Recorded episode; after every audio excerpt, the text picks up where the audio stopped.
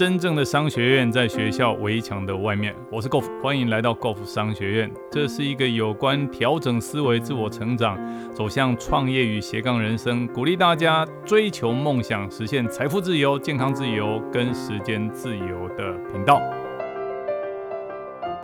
今天要为大家分享的是我们现在读书会的主题，这本书就是《有钱人想的跟你不一样》。那前面已经跟大家分享过八个致富法则。今天呢，要跟大家分享的是致富法则九。那这句话讲的是，你可以选择那些鼓励你获得幸福和成就的思考方式，而舍弃那些不能支持你获得幸福的思考方式。其实我们会发觉，在这个世界上，我们常常面临很多向左走、向右走的抉择。哦，不管是念书要念哪个学校，投资要买哪一只股票，工作要选择走哪一个行业。好，甚至于大大小小各种不同的决策模式，我们会发觉说，有些人他们在决策的过程里面做了这个决定，最后的结果他得到的是一个人生胜利的方程式。可是有些人做完了决定以后，往往找来的是后悔、挫折跟沮丧。那到底差别在哪里？其实差别就在于今天要跟他分享这个主题。好，这句话叫做：你可以选择那些会鼓励你获得幸福和成就的思考方式。而舍弃那些不能支持你获得幸福的思考方式，意思就是说，选择向左走，向右走，决定权在谁身上？就在我们自己的身上。那作者是怎么去提到这些重点的呢？哦，这个哈佛艾克他提到说，前面他讲到所谓的实现程序，每一件事情从一开始的发生到最后产生的结果，是来自于一开始自己的想法产生感觉，感觉会产生行动。行动会产生结果，一切都从自己的想法开始，而这个想法呢，是由心灵产生的。心灵可以说是我们生命的基础，但是大部分都不了解心灵这个强力装置到底是如何运作的，这就是真的很奇怪。啊，哈佛告诉我们说，其实心灵哈就像一个很大的档案柜，会把所有的资讯都贴上标签，分别放进不同的档案夹，让我们方便取用。就当我们遇到问题的时候，我们会从不同的档案柜找出不同的档案夹，以过去的思维逻辑或过去的经验来判断，到底接下来应该怎么做。在很多的情况之下，我们的心灵档案夹在读取资料的时候，会用来如何决定应应目前的眼前的状况。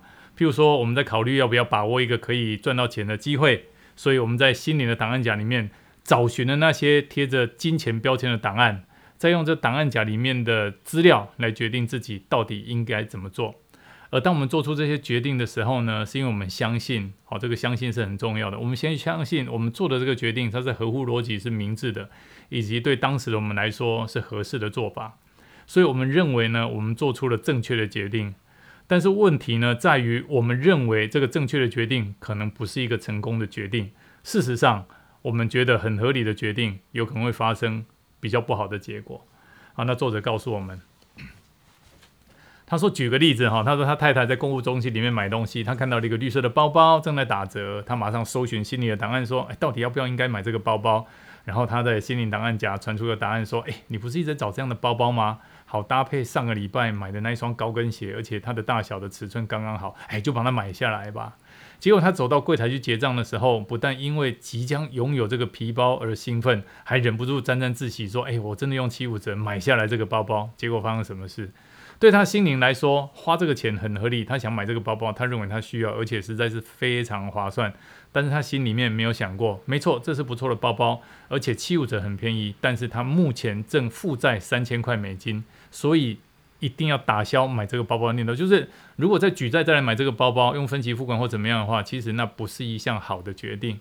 他没有那样的想法，因为他的脑子完全没有这样一个档案夹，叫做“当你负债就不要再消费”这样的档案夹，在他的脑袋里面，所以他做出来的决定是造成他原本的负债，结果又造成更多的负债。好，作者他讲说。如果你的档案夹里面装的都是那些不能够帮助你得到金钱成就，就是不能够赚到钱呐的资讯，那么你就只能够根据过去的那些档案夹来做各种决定。那这些资讯对你来说，你认为是很很合逻辑、很合理的哦。不过到了最后，仍然会造成负债的困境。了不起，就是让我们的财运平平，就是呃所得跟支出打平，就这个样子，没有办法存到任何一点钱。好，那哈佛艾克哈他在告诉我们说，当他在这本书未来会跟我们讲了很多的这个财富档案的时候，他有几个很重要的前提，他提醒我们注意。他说，当我们意识到我们自己正在用穷人的方式去思考，我们就可以自觉转移思考的焦点，转换成有钱人的思考方式。那第一点呢，要先做说明，就是我们绝对哈无意去贬低那些穷人，也不是不同情这些这个穷人的困境。那我们也不认为有钱人就比穷人好，只是这些有钱人他们比较有钱罢了。好，这是第一个第一件事情，就是我们同时要尊重各种不同财务状况的人，我们不不能够因为一个人的这个财富状况这个高或者低，好来决定他在这个社会阶层的的这个高高低不一样。好，那第二个第二件事情哈，我先决条件我们要讨论到有钱人穷人的时候，当我们提到有钱人、穷人跟小康这个阶层的时候，我们指的是他的思考方式。就是人跟人之间的思考方式和行为真的有很大的天壤之别哦。比起他们的这个财富哈，我们要注意的不是他们财富开什么车住什么房子，而是他们的思维哦，来来判断有钱人跟穷人最大的不一样。这是第二个我们要讨论到先决要件。那第三件事情哈，我我们未来所讨论到的这些致富的概念讲的都只是概论。好，我知道，并不是所有的有钱人跟穷人都会像我们未来分析的这个样子，只是大部分的有钱人都会这样想，跟大部分的穷人可能都会那样想。就未来我们会朝这些方向去去做分析。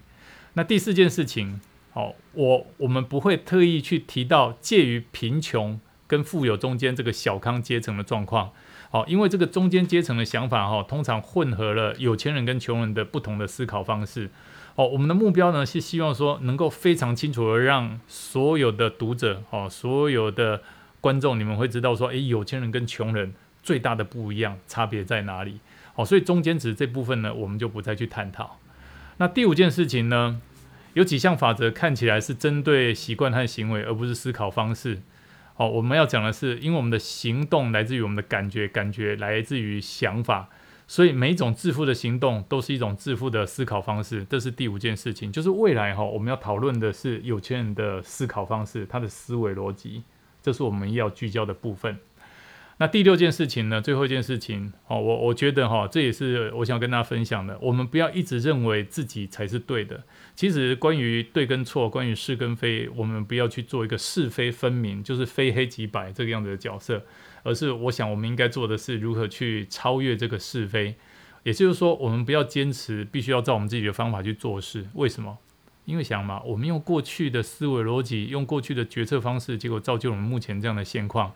除非啦，有句话叫“个性不变，历史一定重演”。除非我们想要过去发生的结果，未来一再发生，哦，否则的话，如果我们不想重蹈覆辙的话，就不要延续未来的，呃，就不要延续过去的这个思考方式。所以我们可以考虑不同的方式。好，那最后呢，作者提醒我们，他说，其实我们都晓得，人是习惯的动物。哦，不过大部分人不一定会了解，说习惯分两种，习惯去做，或者习惯不去做。一切我们现在没有在做的事，都是因为我们习惯不去做。哦，要把不去做的这个习惯改掉，变成去做的习惯，唯一的方法是什么？就是直接去做它。好，阅读可以帮助我们，但是阅读跟实际行动是两码子事。脑袋里面接受这些资讯，很多人只有想，没有去做，那个是不可能有结果的。所以各位亲爱的朋友，如果我们真的渴望成功，那就用行动来证明我的决心。把这本书上面所有的建议都付诸实现，那这个就是我们今天的重点——致富法则九。好，作者告诉我们，我们可以选择那些鼓励我们获得幸福和成就的思考方式，而舍弃那些不能支持你获得幸福的思考方式。选择权、决定权在谁身上？在我们自己身上。这就是今天我们的主题。谢谢大家，我们下次再见，拜拜。今天的分享到这里，暂时告一个段落。如果你喜欢我们的节目，欢迎订阅分享。如果你对于我们的内容有任何的问题，欢迎留言，我们一起讨论，共同成长。假设你对于如何创业、如何斜杠人生、如何增加额外的收入，想知道更清楚、更具体的做法，欢迎点击下方的链接并填写表单，我们会尽快的与您联络。今天的节目到这边告个段落，我们下次再见，拜拜。